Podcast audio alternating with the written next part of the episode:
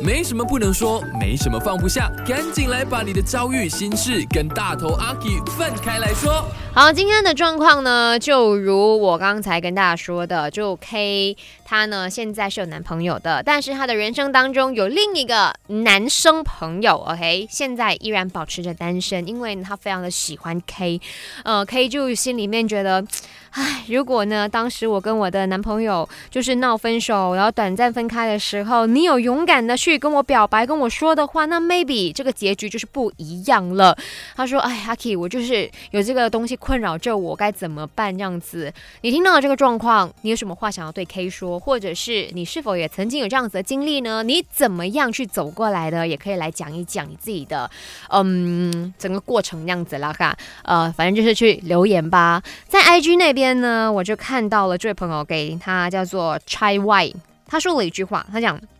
男的单身不代表他背后没有别的女人哦。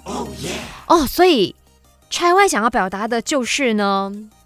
这个所谓很专情到现在依然默默守护着 K 的男孩，虽然他表现给你看说，哦，我好像在等你，我慢慢等，慢慢等会等到你，可是可能他同时也在表现出慢慢等，慢慢等，等着很多不同的人，只是看到最后谁会愿意跟自己的男朋友分手，然后跟他在一起，哈啊，这样也太可怕了吧？哎，有这么心机的男生吗？这样子很很可恶哎。